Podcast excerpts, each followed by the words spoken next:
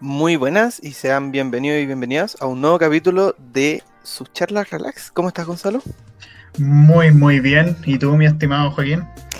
Bien, excelente, contento porque hoy día vamos a grabar el capítulo número 26 de este famoso programa. eh, oye, antes de empezar, mencionar y agradecer a la radio, siempre muy dispuesta a eh, sortear todos los problemas que tenemos. Y, y a hostear el programa, obviamente. Claro, así es, y hacer todo esto posible. Vayan a ver. Sí, perdón. vayan a ver los distintos programas de la radio F5, como actualizando el medio, el programa principal. Este, esto es Lucha, Chatas Podcast y qué wea pasó. Y por supuesto el programa en que también está algo que es parece chiste, pero es anécdota. Sí, allá siempre me retan porque no, no los promociono acá, porque Gonzalo siempre promociona allá. Pero vayan a verlo, es bacán, nos reímos mucho, nos humillamos mucho y echamos mucho la talla. Y somos bacanes. Un poquito dice por acá el Ariel. Nada, eh, hoy día hablaremos, Gonzalo, sobre libros. Ya hemos hablado de series, hemos hablado de, de. qué más hemos hablado? De películas, de juegos, de muchas cosas. del infierno, del fin del mundo, de muchas cosas, pero no hemos hablado de libros. Claro, de viaje en el tiempo aún no, eso es para el capítulo 56. Sí, en el futuro hablaremos de Pero sí, hoy nos toca hablar de el sexto arte, creo que es el sexto arte, no sé muy bien la numeración, pero porque el cine es el séptimo arte y antes de eso están como todas las demás artes como enumeradas. es que me parece que ahí decían que habían solo seis artes, seis artes. Ya. Y, y es que si tiene, como si lo piensas, la música, la escritura, la pintura, la escultura, la arquitectura y la danza ya existían desde siempre como ya han existido de siempre, pero el cine solo puede existir eh, gracias a la tecnología. Creo que el teatro está por ahí. Pero bueno, el cine igual hoy en día es considerado séptimo arte y bueno, igual hay varios que están, aún no han sido considerados oficialmente por las grandes academias, pero que están en proceso, como los cómics, novelas gráficas, videojuegos, etc. Los videojuegos, y estamos luchando para eso. ¿Y los podcasts quizás? Ah, también. ¿Seremos artistas en el futuro? quién sabe. Eh, la oración en audio, como se le dice. Oración, claro, el discurso grabado. Pero bueno, literatura. ¿Cuál fue nuestro inicio con los libros? Que, bueno, como siempre, en muchos de estos programas siempre partimos desde lo que es la infancia. Eh, ¿Qué cosas empezamos a leer en un inicio? Como qué cosas fueron lo que primero leíamos? Como que tú, tú que te acordáis. Mm.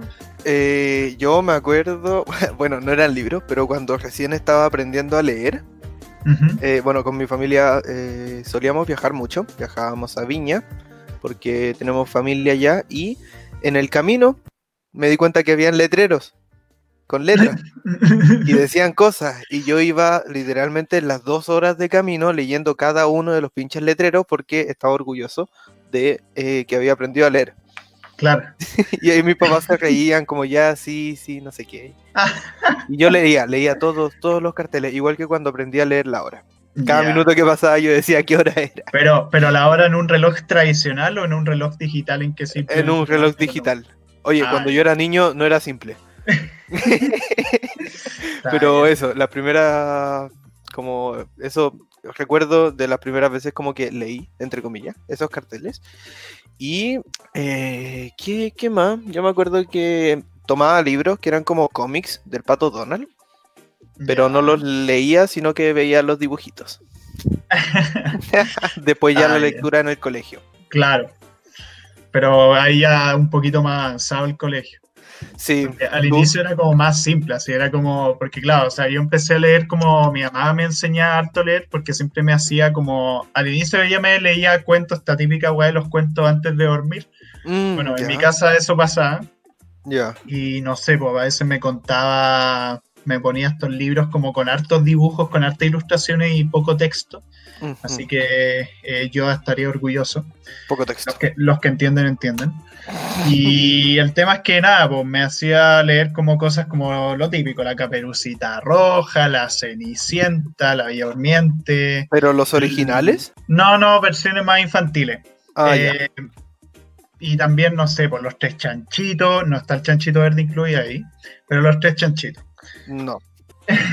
y también verde el nuevo.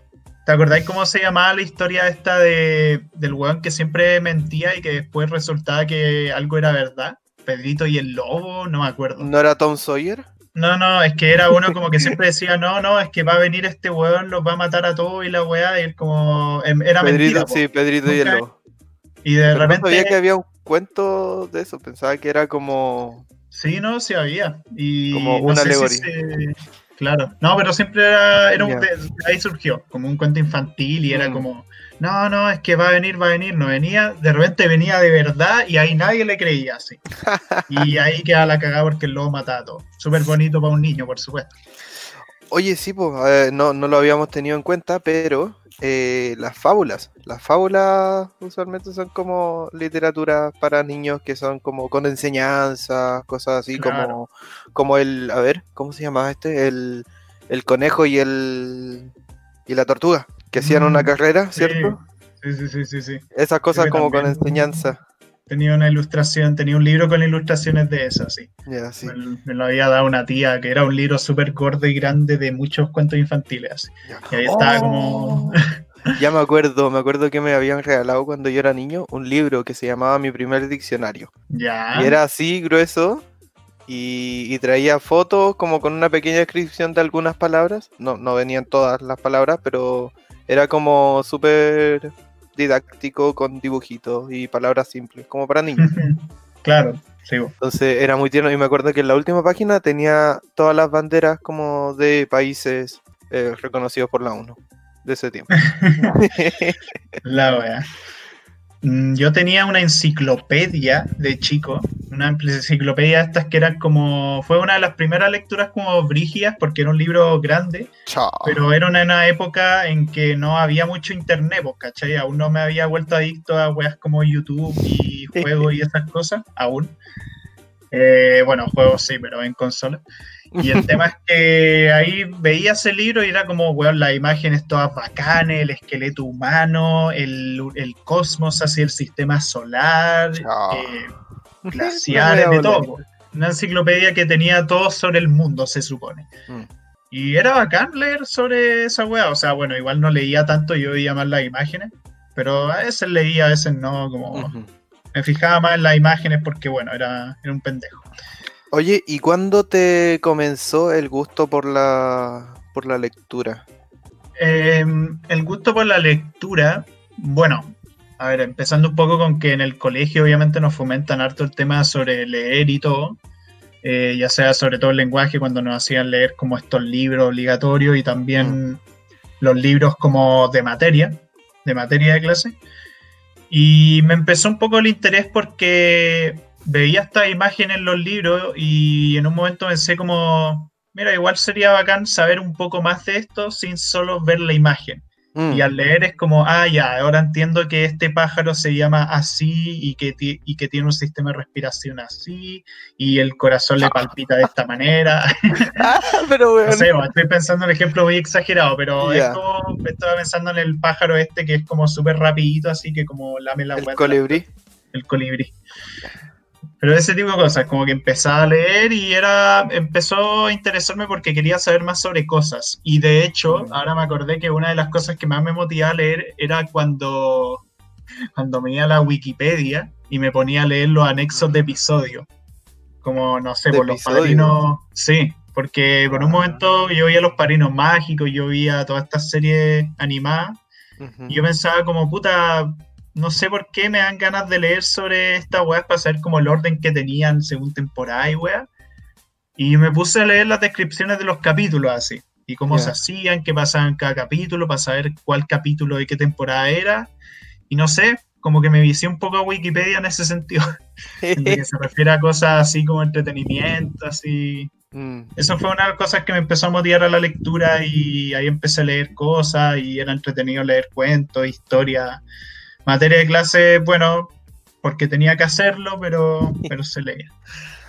A mí, yo en el colegio, en verdad era así como un desastre, no me gustaba leer, no me gustaba escribir. No sé si te acordáis, habían profesores que llegaban y estaban una hora y media escribiendo en la pizarra, así una mitad, después otra mitad y borraban. Ya, yo no escribía ni una vez. Eh, y los libros que nos mandaban de lectura domiciliaria tampoco los leía. O sea, como que a regañadientes, muchas veces terminaba, por ejemplo, mi mamá leyéndomelo el último día, porque yo no alcanzaba, o yo decía que me los leía, pero no me los leía, me saltaba 40 páginas y leía la última página, cosas así. Nunca me gustó, nunca me interesó. Eh, y em, bueno, con lo que tú decís, igual me acuerdo un poco que yo cuando ya no era tan tan niño, pero también yo era como el ñoño de la Wikipedia.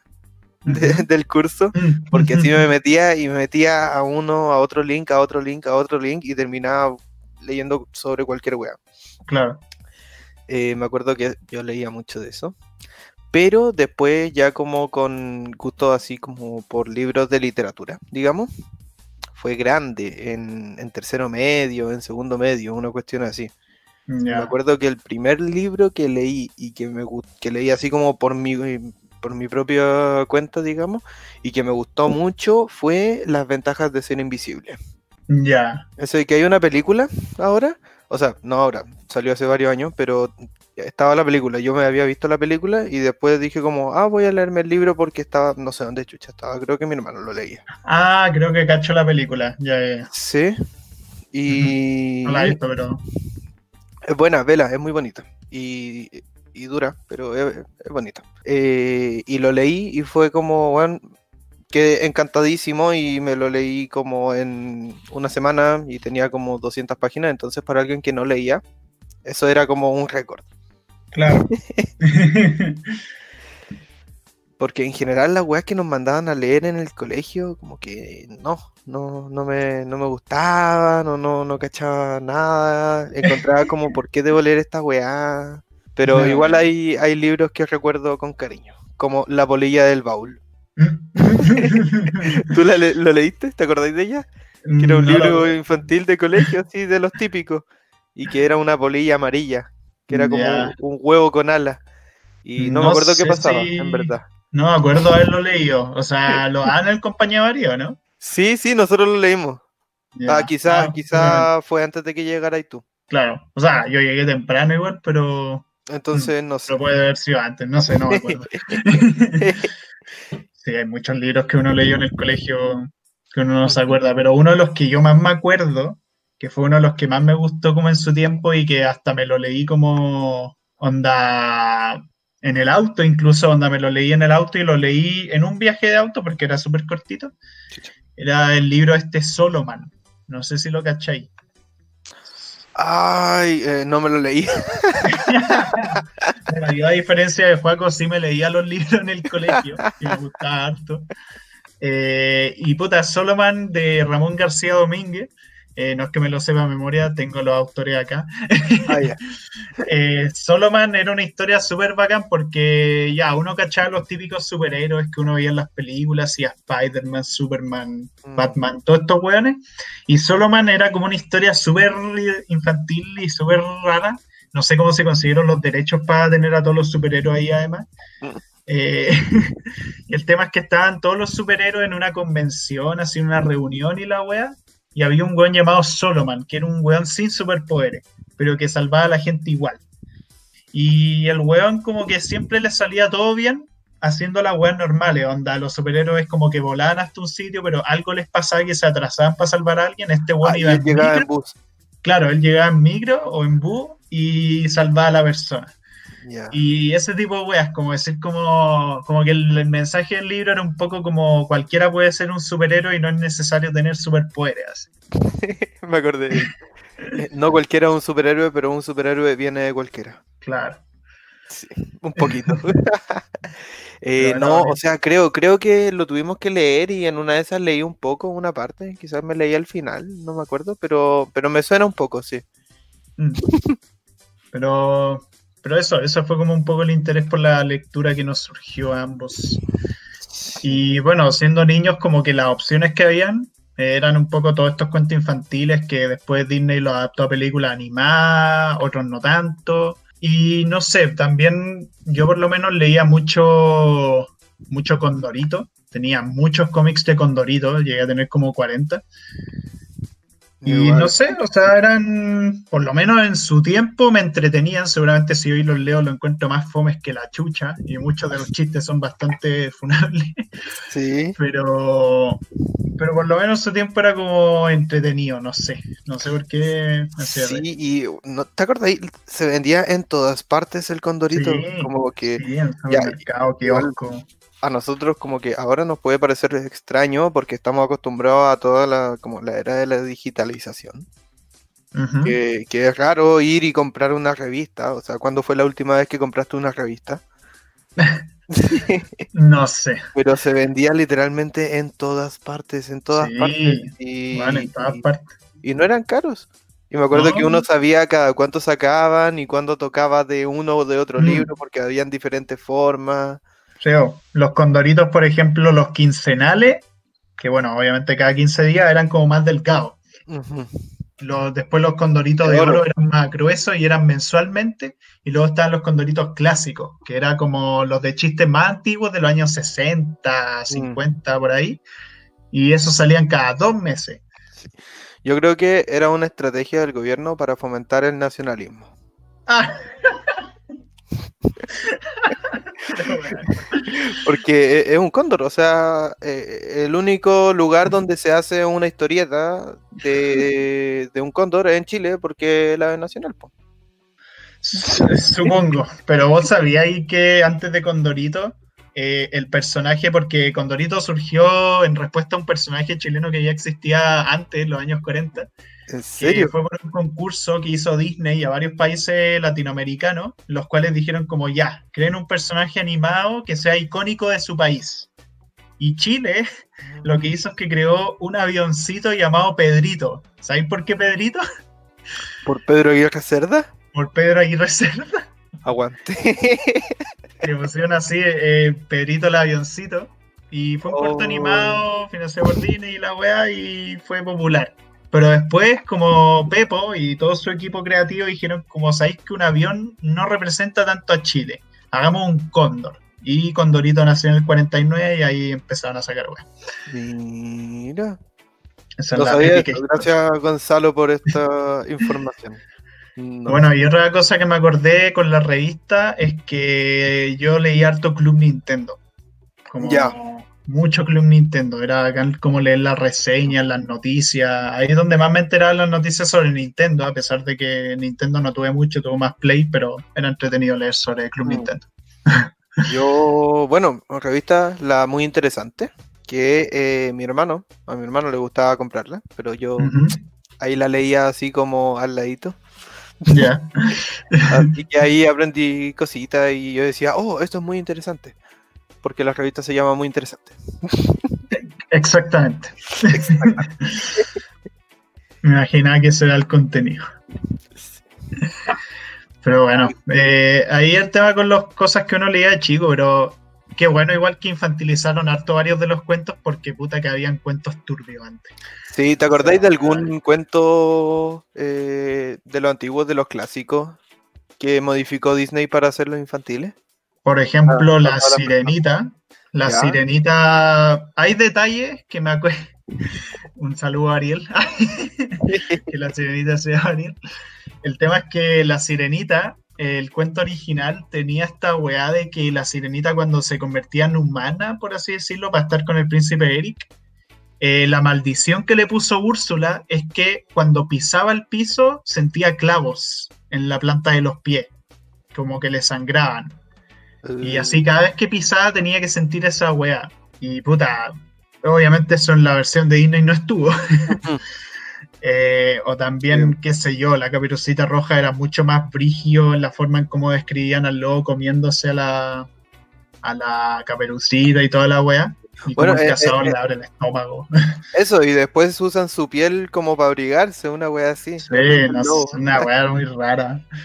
O bueno, la Bella Durmiente, la Bella Durmiente es terrible, o sea, prácticamente lo que hicieron con ella mientras estuvo dormida fue que la violaron y toda una serie de cosas muy, mm. no sé. Eh, a ver, había uno, creo que era la Blanca Nieves, que después cuando eh, ya constituye su propio reino, manda llamar a la, a la madrastra y la hace bailar en zapatos de fierro al rojo vivo hasta la muerte. Oh, tu madre. Pero. Gracias, Disney. O, la Cenicienta, o, algunos. Me acuerdo que alguno de ellos era así. Sí, es que yo me acordaba igual que la Cenicienta era algo como que los pies, como que tenía que usar tacos como que no estaban a su tamaño y la cual empezaban a sangrar. No me acuerdo la, la ¿Acuerdas en la Cenicienta que decían de quién es este zapato? Y las hermanastras querían ser como deseadas por el príncipe. Entonces se cortaban dedos y se lijaban el talón para que les quepa el, zapato. Weón, pero qué weá los cuentos culiados de antes, weón. la gente tenía la mente retorcida. No sé en todo caso en qué época se habrán escrito estos cuentos. Siglo XIX, mitad del ah, siglo XIX por ahí. Pero interesante ese tema. Bueno, ya habiendo revisado muchas de esas cosas, ahora quería preguntar sobre como ya gustos más actuales, como algunos de los libros favoritos que tengas, así, porque supongo hay hartos. Mm. Libro, bueno, un poco, no sé si disclaimer, pero yo comencé a leer, entre comillas, así más por mi cuenta, más mis libros y todo eso, como en segundo medio. Y sorpresivamente lo dejé ya entrando a la universidad, porque no tenía tiempo, porque debía leer o hacer como que leía cosas de la U. Y ya poco a poco eh, dejé de leer como eh, literatura por gusto propio. Así que varios de estos libros los leí en esos momentos y fue como... me gustó mucho. Por ejemplo, la chica del tren, que es un libro eh, que después se adaptó a película. Yo me leí el libro, pero nunca vi la película, hasta hace como un mes y medio. Y la película es buenarda, tiene escenas eh, tal cual yo me la imaginaba en, en el libro. Ya. Es muy bueno, lo recomiendo harto. Eh, buena película y buen libro, La chica del tren. Oh. Otro que por ahí también, eh, bueno, Asylum, que es un libro, por acá lo tengo, no, no lo tengo acá. Eh, es una saga, es como ah, suspenso, pero como juvenil. Ya. Sobre un niño que se va, o sea, no un niño, un adolescente que se va a un internado y comienzan a pasar cosas raras y hay como fantasmas y hay como weas locas y, y hay posesiones espirituales y weas así entretenido, lo recomiendo. y por último, de ese periodo, el, eh, a ver, a ver, ¿cómo se llamaba? ¿Cómo se llama? Divergente, que está en la película, que estuvo muy, muy famosa la película Divergente, igual que eh, Juegos del Hambre, estuvieron como en paralelo, que fue como época bestseller y después como que se acabó esa wea. ¿Te acordáis que hubo una época que sacaron varias películas de libros y hicieron saga y toda la weá? Y se acabó como el fervor y, ahí quedó el. como el, cine de literatura juvenil. Sí. sí, no. Pasa mucho con estas franquicias igual. Como que rápidamente empezaron, perdieron la fama después de que terminaron. Y otras intentaron seguirla más o menos, más o más más o más. Harry Potter, Animales Fantásticos. Bueno, eh, yo no he visto las últimas películas de Animales Fantásticos, quiero verlas. ¿Son buenas? ¿Las recomiendo? Una mierda. igual las voy a ver, no me importa. Sí, dale, dale. Eh, no sé, por lo menos la 2 la odié. Es la wea más. Bueno. La 2 no la he visto. bueno, algunas. Libros que te gusten a ti. Algunos que me gustan harto, por ejemplo, el túnel de Ernesto Sábato, que creo lo leí en el colegio en la media. El túnel es un libro. Uno de los pocos que leí. Ya. el túnel es un libro bastante jodido. Eh, porque prácticamente cuando inicia el libro y te describen que este tipo como, hey, hola, eh, yo maté a X tipa, permíteme eh, introducirte esta historia en la cual te explico cómo maté a este tipo. Y claro, te va mostrando cómo se dio la relación entre estas dos personas, te va mostrando cómo este bueno era un maniático detalle, el one se fijaba en cada mínima weá que iba haciendo en su vida, lo que hacía cada persona. Y cómo conocía a esta tipa y se enamoró de ella, se supone, pero claro, la relación obviamente era súper abusiva, súper desagradable, súper tóxica, y te va mostrando cómo alguien es capaz de obsesionarse tanto con una persona hasta que eh, pasa lo peor, que es que la termina matando en, casa de sus familiares, creo. No sé, una cosa bien turbia. Pero claro, el, tema... En el campo, sí, en el campo. Y es un libro súper brigio, o sea, a mí me gustó harto justamente por cómo maneja la psicología este personaje. Es como Oye, pero deberíamos hacer alerta de spoiler, así como en volada ah, sí, spoiler sí, sí, alguna Alerta de spoiler. Ahí cuidado con lo que escucharon hace un minuto. Ahora, lo del túnel tampoco era tan spoiler porque literal te lo dicen al inicio del libro. Pero sí, para el resto del libro, para que estén atentos. Y nada, eso con el túnel, es un libro súper interesante, como en verdad lo recomiendo harto. Eh, y bueno, también otros libros que puedo enseñar. Cien años de soledad a mí me gustó mucho, el de Gabriel García Márquez. Eh, el tema con ese libro es que nos hicieron leer en el colegio y bueno, era súper largo, eran 500 páginas. El tema es que, a pesar de lo largo que era, yo me lo leí dos veces para hueá de prueba pero era, pero no sé, a mí me gustaba el libro, bueno, o ahí como me gusta como la historia de la familia, de cómo va progresando, de las cagadas que van pasando entre ellos. Pasan unas weas súper locas porque aquí en Latinoamérica hay un género súper famoso que es propio de Latinoamérica, que es el realismo mágico, que mm. es como cosas fantasiosas pasan a tu alrededor, pero todos lo ven como algo normal, como que no les llama la atención. Obviamente cosas como muy mm. Y en el libro pasa todas esas cosas, pero además pasan cosas medio turbas entre la familia, así, como situaciones incestuosas, como weas de violencia, weones metiéndose a la guerra, eh, de todo, weón. Oye, yo, no leí. ¿Mm? Es que yo no leí Cien años de soledad, pero sí leí El Coronel. El Coronel no tiene quien lo escriba. El de García, ya. También es de García, claro.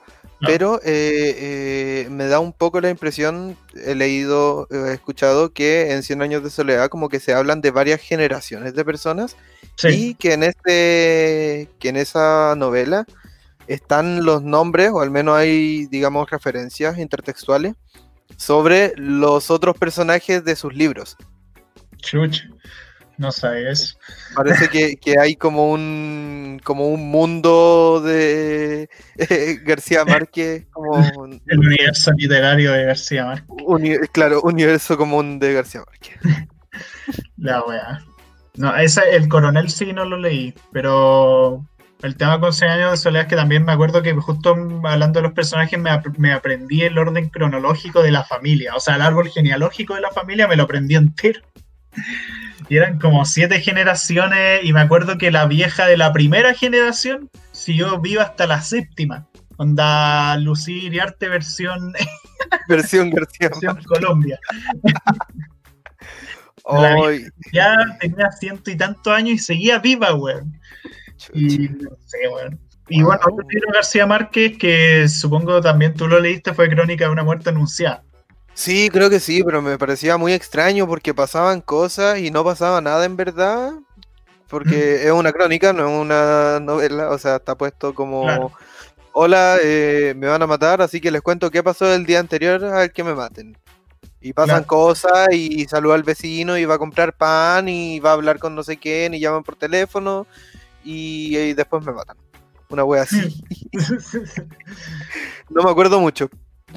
Sí, o sea, tampoco me acuerdo, pero como a mencionarlo, era, era interesante eso, porque aparte era como, para ese tiempo en que uno leía por primera vez esa weá, era como, mira, están partiendo diciendo del final, porque uno estaba mucho acostumbrado a los libros con una narrativa totalmente lineal, así como, como todo pasa en presente, así, pero estos libros de García Márquez o libros así como medio raros, que le hacían leer a uno, como que cambiaban eso, y te hacían leer como desde el final, o te hacían flashback, te hacían flash forward y era como, mira, hay otros tipos de narrativa interesantes. Sí, en muchos libros que nos hacían leer había recursos súper entretenidos. Por ejemplo, eh, yo me acuerdo, leímos el Aleph o El Perseguidor, que también son cuentos o libros latinoamericanos y todo, pero...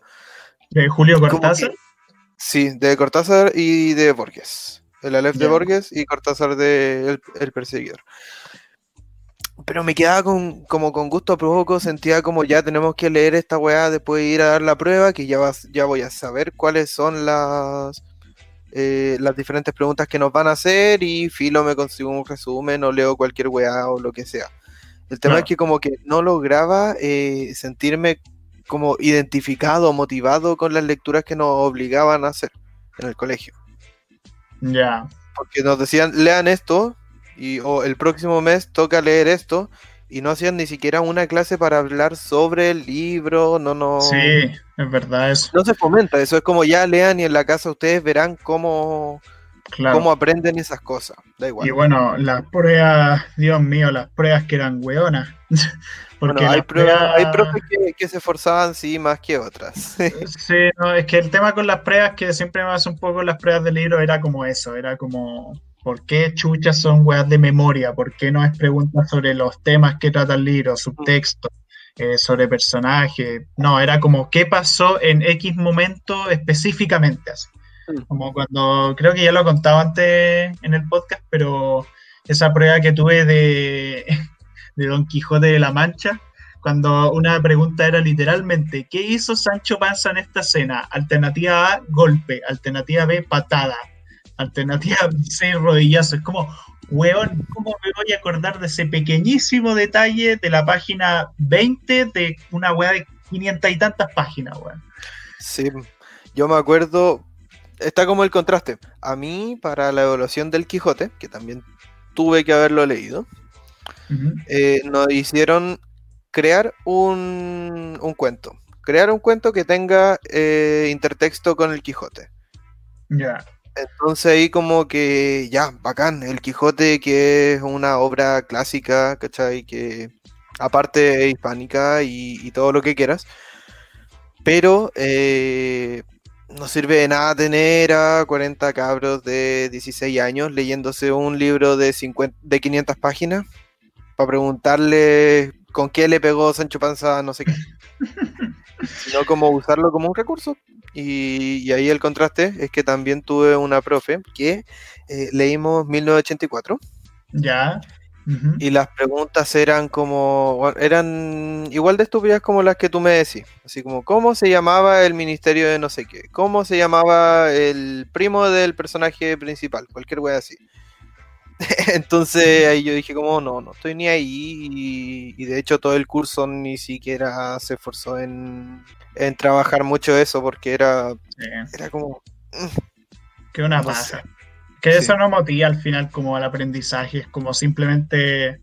Es como la weá que tenéis que hacer para tener más nota en el curso y ya está. Claro, y el tema, como un poco centrándonos en el capítulo también, es que eso no fomenta la lectura y, después cuando encontré libros que me motivaban, como hacer el, como el ejercicio mental de decir por qué quiero leer esto en vez de por qué tengo que leer esto, claro. fue como descubrir una weá de que me puedo leer 200 páginas o 100 páginas en el día y todo bien y lo disfruto. Entonces, bacán, me gustaría que se recomendaran más libros en verdad, porque hay muy buenos. Muy, muy bueno. por ejemplo, ahora mismo también vamos a recomendar más libros. eh, porque hay harto. Tenemos, por ejemplo, eh, El corazón del ator, que bueno, eso es un cuento, pero está como un cuento de Edgar Allan Poe. El corazón del ator, yo creo que muchos lo conocen, pero esta historia del criminal que el buen como que había enterrado un caer en un sótano, creo y el weón se siente tan culpable, no te dicen directamente que el weón es culpable, sino que simplemente el corazón le empieza a latir mucho, hasta que el weón se desespera y dice, ya, yo maté a este weón, lo encerré en el sótano. Pero espérate, en la historia, la persona a la que mata es su señora y la entierra en... O sea, la ah, esconde en su, casa. Y no es que a él le latía el corazón, sino que él escuchaba latir el ah. corazón de su señora. Entonces la gracia de eso es que mezclan el plano como de lo real con el plano psicológico del personaje. Claro. Como que te hacen sentir toda esta angustia que está teniendo el personaje. Bueno, error mío. no, sí, y ¿cómo se llama? Eh, a mí también me gustaba harto Alan Poe. Y de hecho, ese particularmente, como ese cuento, eh, me hace pensar un poco como en, las narrativas Lovecraftianas. Oh. Como en Lovecraft, como esa cuestión de que te presentan un terror que no te lo no te dicen cómo es, nadie sabe cómo son las bestias. ¡Oh! Cacha, tengo el mismo. Esto no estaba pauteado. Esto no estaba pauteado. Bueno, aquellas personas que no están viendo, eh, Gonzalo mostró un libro de una recopilación de cuentos de Lovecraft. uno. Con una cara fea y yo tengo el mismo libro, así que eso fue chistoso. ¿Lo compraste en una feria de la playa? Pregunto. Sí, así es, confirmó. Creo que fue en el no, no sé dónde era. Ya. No, era grande Lovecraft. Lástima que Lovecraft era un racista reculeado, pero, pero puta que hacía buen terror el weón. Sí, en su eh, época y su contexto. Sí. Pero el weón era así brigio, o sea, era como poema en que, describía weas muy enfermas. Lo loco es que no te decía cómo era el monstruo, sino que te decía cómo se siente alguien al ver a ese monstruo. Esa es la gracia del terror Lovecraftiano. Sí, terror cósmico, como ese terror que no puedes ver, pero que lo siente en tu cabeza, así que... Claro, comparado con, por ejemplo, con el terror eh, romántico como Drácula, que te muestran los castillos imponentes con una con una tormenta eléctrica y, te dicen como esto está pasando y esto es como aquello que te da miedo. claro puedes sentir el miedo a través de la escena. En vez Lovecraft te comunica el miedo a través de los sentimientos del personaje. Sí, Así como tanto miedo que se volvió loco. si te lo imagináis en la cagada. Y no sé, aparte el buen inventó toda una mitología de dioses así súper poderoso, súper brigio, y los artistas simplemente interpretan como ellos creen que se ve esa wea. Y son diseños loquísimos, y weas como una bola de tentáculos gigantescas, así, eh, con ojos, lenguas por todas partes, súper amorfo. Y bueno, bueno eh, en todo caso, él no hizo la mitología, él solo hizo cuentos, digamos, digregados, y después personas recopilaron y armaron toda esta mitología. Ah, no, claro, pero en el fondo sí la hizo, pero no la organizó así como... Claro, quizás no alcanzó a hacerlo. Sí seguramente no alcanzó porque murió antes. Pero no sé, pues, por ejemplo, de, de estos, de estos cuentos, uno de los que más me gusta harto y que de hecho tuvo una adaptación al cine hace poco, El color que cayó el espacio. Esa wea a mí me dejó para cagar. Oye, y... no lo he leído, pero ¿viste tú la adaptación? No la he visto. Sé que actúa eh, Nicolas Cage como actor principal. Ya. Pero, pero aún no he visto la película. Me gustaría verla, de hecho, cuando tenga un poquito más de tiempo. y, pero sí, o sea, definitivamente me interesaría verla. Y bueno, también aquí eh, tengo otro libro de Lovecraft, Mitos de Cthulhu, que tiene como tres de las historias más remarcables. El mito, la llamada de Cthulhu, que es como un dios con súper conocido de tentáculos en la boca, como se supone descansa en el fondo del mar. El horror de Danwich y uno de mis favoritos que es La sombra sobre Innsmouth, que también es súper bueno. Que es como una wea de hombres peces que invaden una... O sea, que perdón, gente que se convierte en hombres peces. ¿Lo ¿Qué otro libro? Sí, lo recomiendo. ¿Qué otro libro más queréis recomendar, Joaquín? Eh, no podemos seguir adelante sin mencionar al Principito. Exacto. El Principito es un libro que a mí me encanta y me parece que ha tenido varias adaptaciones al cine, pero la última a mí me gustó mucho. Ya. No, esa no la cacho. No sé de qué director. Eh, no, pero te lo busco al tiro. Principito yo lo tuve que actuar en el colegio cuando estuve en mi ramo de teatro con el Rolando Valenzuela, que era el ah, director de, de teatro en Chilevisión. Se a nuestro profe de teatro como en la básica. y nada, pues ahí actuamos el principito y claro, como éramos 25 weones, no había tantos personajes como que todos interpretamos el principito, pero hacíamos distintas líneas en distintos momentos. Ah, se iban como rotando. Claro, y hacíamos poses raras, poses de yoyo, así como así. Poses de los Power Rangers. Claro, bueno, nos quedamos quietos, anda haciendo así Y de repente cuando te tocaba hablar tenías que moverte y hacer unos movimientos súper específicos y era una locura. ¿Era entretenido? Era entretenido, sí. Después me salí, no me acuerdo por qué, supongo como que quizás me había aburrido o por una cuestión de que me da lata estar más tiempo en el colegio porque puta que era estresante estar todo el día en el colegio y después eso era, era pajero. Sí, sí, sí. No, era chico, entonces. Mm. Oye, eh, eh, acá encontré eh, la película dirigida por Mark Osborne. Ya. ahí voy a cachar a Mark Osborne. Oye, bueno, hablando de teatro, algunos libros de teatro que te acuerdes, yo me acuerdo de La Casa de Muñecas y El Médico Palo, que creo que ambos eran de Molière. Ya. Recuerdo haber leído Creo que La Casa de la Muñeca sí lo leí. No me acuerdo exactamente la historia, pero recuerdo haberlo leído. Mm. Y no sé, por varios típicos de, qué sé yo, Hamlet lo tuve que leer, Macbeth.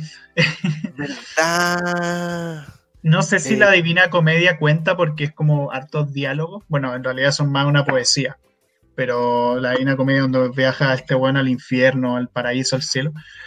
Eh, pero sí, como eso principalmente, como lo más típico.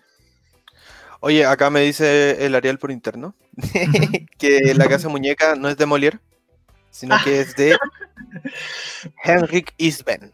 Ya, ya, Así que ahí, sí, yo me acuerdo que tuve que eh, actuar una escena en el colegio de, eh, no era Hamlet, era Romeo y Julieta. Y yo era el sacerdote podría ser el capellán, no sé cómo se llama. No, de hecho, ah, ahora que me acuerdo, yo para el colegio, para mi otro colegio, tuve que actuar para inglés eh, una de estas weas, creo que era Hamlet o Macbeth, creo que era Macbeth. Y yo actuaba como del, del buen conche su madre, así, el buen como que mataba y que después se apoderaba de todo, como que yo me convertía en un gobernante origio al final. No, yo no, no leí nunca nada de, Shakespeare. O sea, sí, leí como cuatro líneas que eran las que me tocaban decir a mí, pero nada más. Contaría también los libros de Homero, porque eso también era como puro diálogo. No sé, vos, por ejemplo, la Odisea, la Iliada. Yo creo que sí. Eh, y también teníais, bueno, Edipo Rey, que es de Sófocles, que es otro de los más conocidos de este weón que que se hizo esposa, esposo de su propia madre sin saberlo. Eh, puta que leía turbia, weón.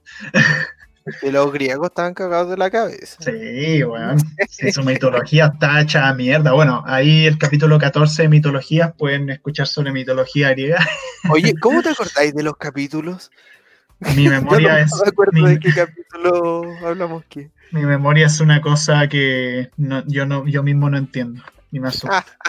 y me asusta. Pero sí, Edipo Rey, interesante lectura. No, no la lean de niño. Oye, me acordé de otro libro que, leí cuando, cuando era Lolo. No, cuando, cuando era más chico. Pero este no era libro físico. Fue uno de mis primeros libros en, en computador. Lo leí en tablet, creo. Se llamaba La Guerra de los Cielos de Fernando Trujillo, que estaba en como esta wea de iBooks, como tenía, era de los Mac. Y eh, tenía como 500 y tantas páginas y eran como 5 tomos. Me leí el primer tomo. Y era súper entrete porque era como que en la Tierra quedaba la cagada y, y se desestabilizaban todas las telecomunicaciones y después se dan cuenta que había una guerra entre el cielo y el infierno. y, justo se cruzaron los planos y la guerra se libra acá en la Tierra. Así que muy entretenido ese. Y creo que Fernando Trujillo tiene otro libro que se llama La Biblia de los, la Biblia de los Caídos. Que por ahí suena más, pero no sé, yo no leí esa web. Mm, ya. Eh, había otro libro que me acordé, que bueno, no lo he leído, pero lo quiero leer, de Peter Tierres, que se llama Estados Unidos de Japón, que no es de teatro, es como un libro de ciencia ficción, que lo, lo cacho porque un youtuber llamado el Geek Furioso de la Literatura, que habla sobre el libro en su canal de YouTube, Eh, ese weón recomendó ese libro y yo lo encontré súper como interesante porque era una, ¿qué hubiera pasado si en la Segunda Guerra Mundial el eje hubiese ganado? Entonces hay un libro en que te muestran que ya Estados Unidos fue dividido a la mitad, una mitad por parte de los alemanes, los nazis, y otra mitad por parte de Japón. Y este libro se centra en la parte japonesa de Estados Unidos y cómo estos buenos dominaron el país y todo. Eh, y cómo es el mundo si es que hubiese ganado el eje, una weá súper brígida. Oye, eso me, recuerda que eh, la película Seis Grandes Héroes de Disney. Ya, ah, Big Hero 6, sí. Sí, está hecho en una ciudad ficticia que se llama San Francisco. Sí, una mezcla entre. Oh, claro, claro. Entonces es una, claro, San Francisco, Tokio. Entonces es como en una situación hipotética de eh, eh, que haya ganado, digamos, el eje y salen banderas y son como banderas raras, como mezcla del Japón imperial con Estados Unidos, una wea así. Yo no vi la película, pero solamente cacho Big Hero 6 por el Kingdom Hearts 3, que ahí salía como un mundo. Oh, aparece, bueno, es buena película, vela. Bueno, y hablando de cine, eh, muchos libros han sido adaptados al séptimo arte, a la pantalla grande. Tenemos El Señor de los Anillos de Tolkien, que tuvo su adaptación en una trilogía bastante espectacular, la verdad. Super y después, las precuelas, po, del Bueno, esas no, esas no son tan buenas. Pero el tema con el Hobbit es que el tema con el Hobbit fue súper complicado porque el Hobbit es un libro relativamente chico comparado con El Señor de los Anillos. Mm. Y tuvieron, hicieron tres películas de un libro así de pequeño. Originalmente querían hacer dos. Está Guillermo del Toro con eh, con Peter Jackson. Y el tema es que la productora les dijo, no, weón, ustedes tienen que hacer tres películas. Y tuvieron que extender la trama y puta, quedó la cagada. Peter Jackson, vos lo veías en los videos de producción, el weón está en... Donde se nota que el weón no quiere estar ahí, el weón está enchuchadísimo, está como... Está para la cagada. Guillermo del Toro se salió de ese proyecto. Y nada, tuvieron que hacer las tres películas y tú las veis y uno nota igual que la trama como que se extiende un poquito de más y tiene muchos momentos de relleno, a mi juicio al menos. Pero eso pasa, y bueno, también hay un caso curioso con las películas del Hoyt es que casi dejaron la cagada en Nueva Zelanda, donde se grabó. Tuvieron que cambiar la legislación por esas películas, por todo un tema de los contratos de trabajadores, el uso de los espacios. Y hubo una crisis económica en Nueva Zelanda por culpa del Hoyt. Para más detalles, vean el video de Lindsay Ellis sobre las películas del Hobbit. Ya, perdón. Yo la única película que he visto del, digamos, universo del Señor de los Anillos es El Hobbit 2. Ya, no he visto ninguna más de, de, esta saga porque la vi porque estaba con un amigo y su mamá dijo, vamos al cine, y dijimos, vamos al cine. Y fuimos a ver El Hobbit. Yo no entendía nada, pero bueno, no sé. Te entretuviste. Salían. Entretenido, sí. Habían enanos y un dragón y mucho oro. Grande Smog, interpretado por Benedict Cumberbatch. Este, ¿Qué otras sagas han sido adaptadas también? ¿Leíste Harry Potter? Leí los dos primeros libros, pero porque el colegio me obligó a hacerlo. Igual eran entretenido. Ya. Yo no. O sea, creo que leí el primero Sí, sí lo leí, leí el primero, era entretenido, pero me hubiera, o sea, me, gustaría eh, tener la misma agilidad para leer que tenía hace unos 5 años para leerme la saga, porque me dicen que es buena la saga de Harry Potter, de los libros. Ya. No, la película también me gusta, así que sería win-win. Claro. Yo vi la película, admito que no soy tan tan fan de las películas, salvo una que otra como El prisionero de Azkaban, que esa es súper buena. Eh, y lo hizo Alfonso Cuarón. Eh, pero el tema igual con Harry Potter es que, eh, no sé, o sea, yo solo leí los dos primeros libros hace harto tiempo, no me acuerdo mucho. Las películas no es como de mi, de mi gusto tan grande. Pero ahí está, pues, es de las sagas más populares y que tuvo un éxito enorme en su adaptación al cine. Sí, así es. También hay varias otras cosas más. O sea, por ejemplo, Game of Thrones está adaptado de los libros de Canción de Hielo y Fuego de George R. R. Martin. una serie extremadamente popular, o por lo menos lo fue hasta que terminó, porque el final de la serie fue absolutamente terrible. este, los libros aún no han terminado, igual cambian muchísimas cosas. Creo que a partir de ya el libro 4, libro 5, como que los libros no tienen nada que ver con lo que pasa en la serie, sobre todo en las últimas temporadas. Y puta, la serie, a mi juicio, estuvo súper bien hasta la temporada 6. La temporada 6 fue buenísima. Y después la 7 y la 8 ya como que los buenos, los creadores mismos admitieron que querían terminar la serie rápido y se nota mucho. Ya. Yo nunca he visto ni leído nada de Game of Thrones de Narnia, eh, ¿viste o leíste? Eh, creo que no.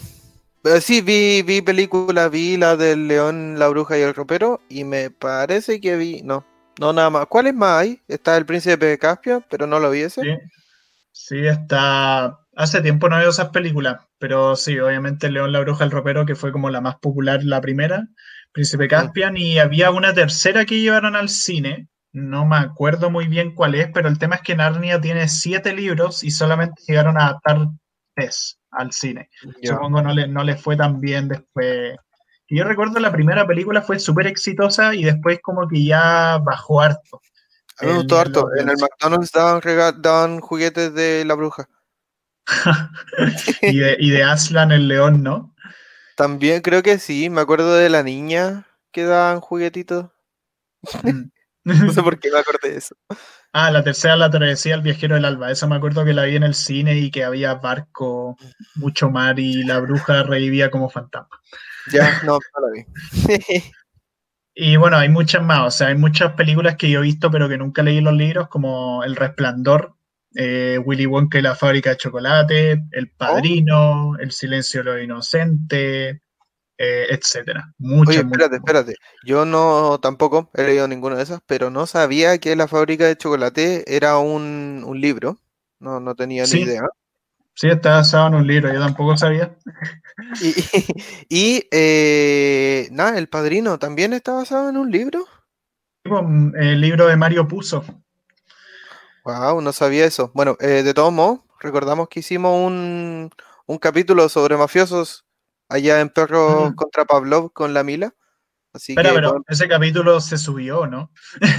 oh, creo que aún no lo sube, voy a hablarle a la Mila.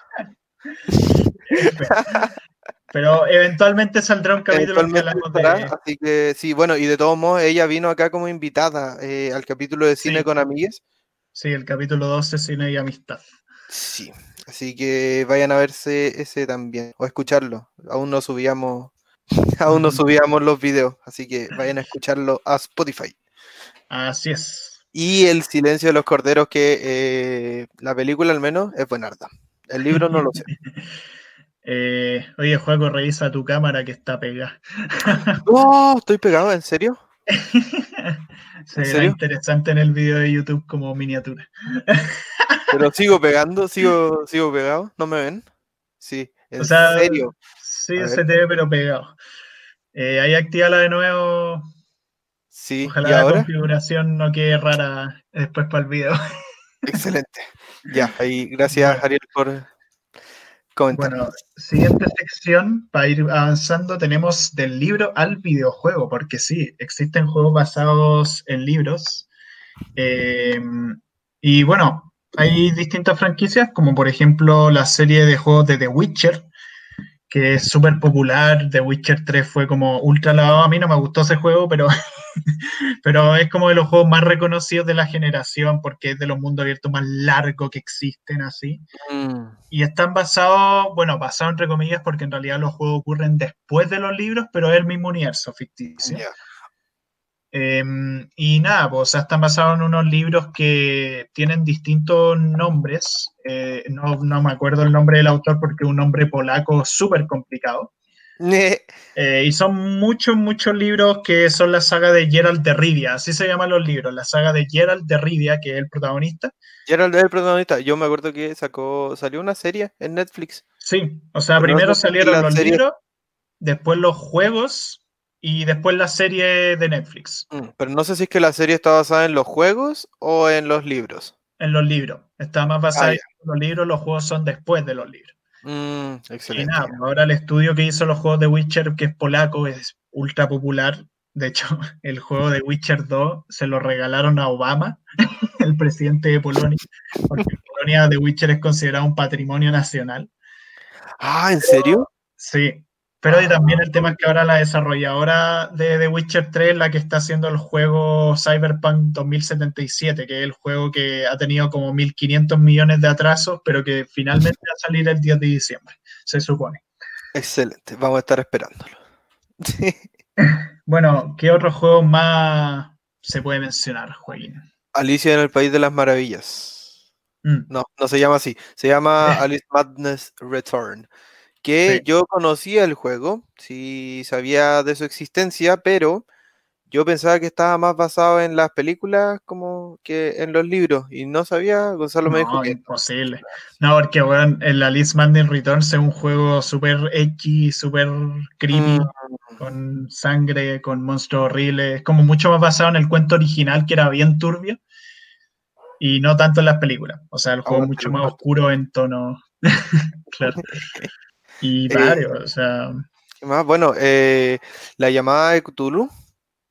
Claro. Yo sé, bueno, no sé si es que acá caben los juegos de juegos de juegos de rol, juegos de mesa de rol. Que Dungeons and Dragons sacó una edición de sus juegos de rol de Cthulhu. Mm. Entonces ahí inspirado también en Lovecraft. Sí. Sí, de Lovecraft hay harto, o sea, han salido muchísimos juegos de rol, muchísimas cosas. Un juego súper popular, bueno, no sé si tan popular, pero en su tiempo, al menos 2005, es Call of Cthulhu Dark Corners of the Earth, que es como una mezcla de dos libros, eh, pero una de las principales influencias, porque salen hombres peces y te enfrentáis a hombres peces, es La sombra sobre Innsmouth, que está incluido en este libro. Eh, y el juego en sí es como muy survival horror, eh, tiene muchas cosas que son súper atrasadas hoy en día jugablemente, que son medio insoportables, pero en su tiempo ponele que está interesante el juego.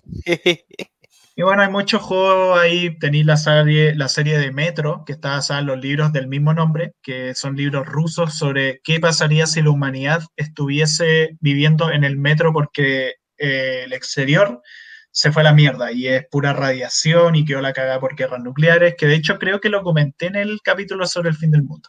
Creo. Mm. Oye, eh, pero ¿cómo se llama? ¿Es Metro 2022? 2033. 2033. Sí, después salió Metro 2034 en libros, pero los juegos no siguieron la línea de ese libro, creo. En la slide por lo menos no lo hizo.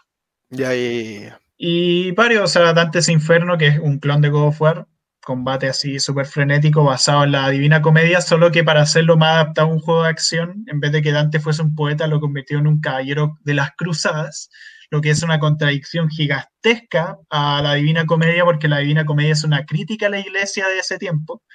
Y en cambio en el juego usáis un weón que está del lado de la iglesia para luchar contra Satanás y hacer la weá en nombre de Dios. Pues bueno, la iglesia haciendo de la suya. o sea, bueno, la desarrolladora no creo que esté tan unida a la iglesia. Oye, eh, para ir terminando, algunas reflexiones en torno de las lecturas. Eh, bueno, antes comentamos un poco la lectura obligatoria del colegio, si realmente fomenta la lectura. Pero más que nada una reflexión final es como lo importante que es, bueno, leer.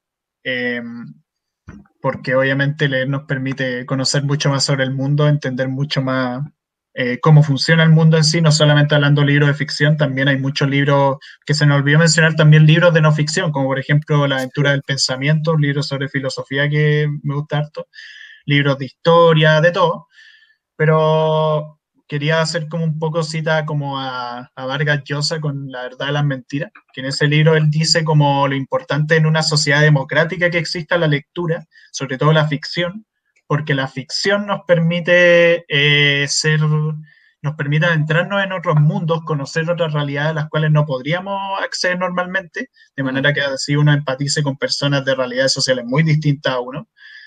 Y a partir de eso, eh, uno puede no estar conforme con lo que uno vive normalmente en su realidad y así poder cuestionarse las cosas en el mundo real. Y por eso es tan importante la lectura y conocer perspectivas de autores que, porque muchas de estas historias falsas, ficcionales, tienen mucho de verdad, hablan mucho sobre de verdades de nuestro mundo.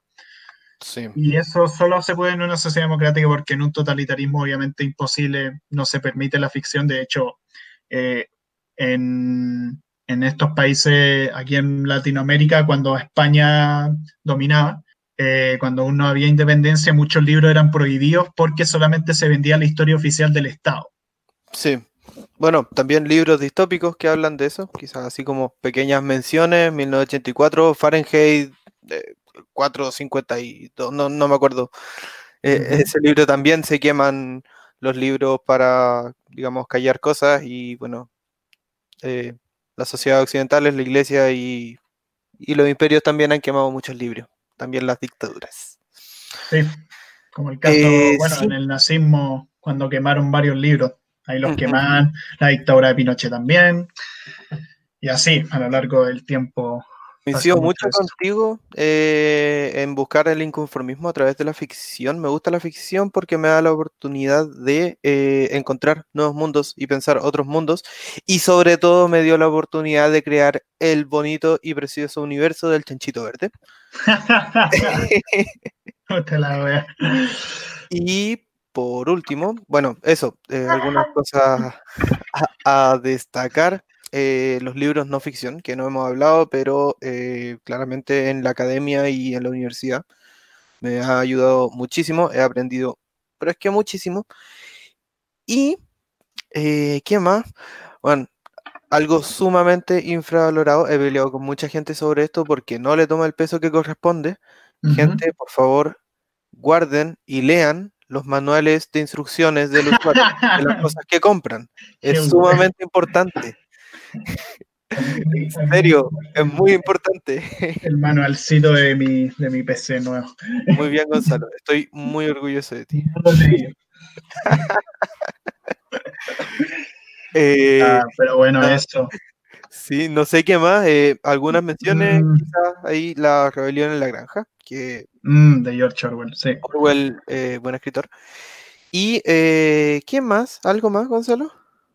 Eso yo creo estamos, ya creo que hemos tratado de todo. Lo que sí, una última pregunta que se nos había quedado, Juaco, ¿papel o digital a la hora de leer?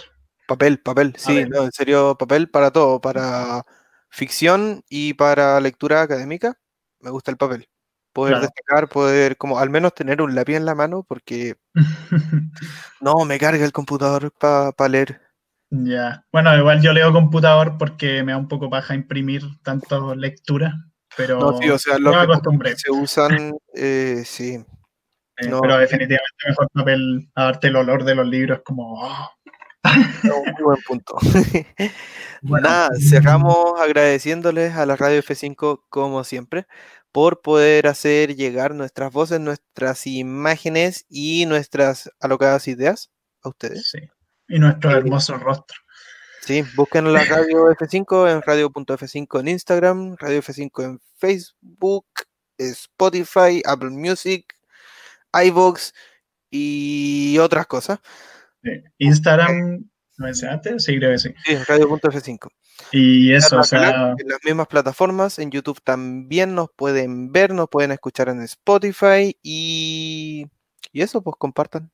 Sí, y también sean los demás programas de la radio F5, actualizando el medio, este podcast y qué hueá pasó, esto es lucha, etcétera. Parece chiste, pero es anécdota también. Aguante pechpea. Eh, nada, eh, muchísimas gracias por escucharnos y que tengan buenos días, buenas tardes o buenas noches. Bye.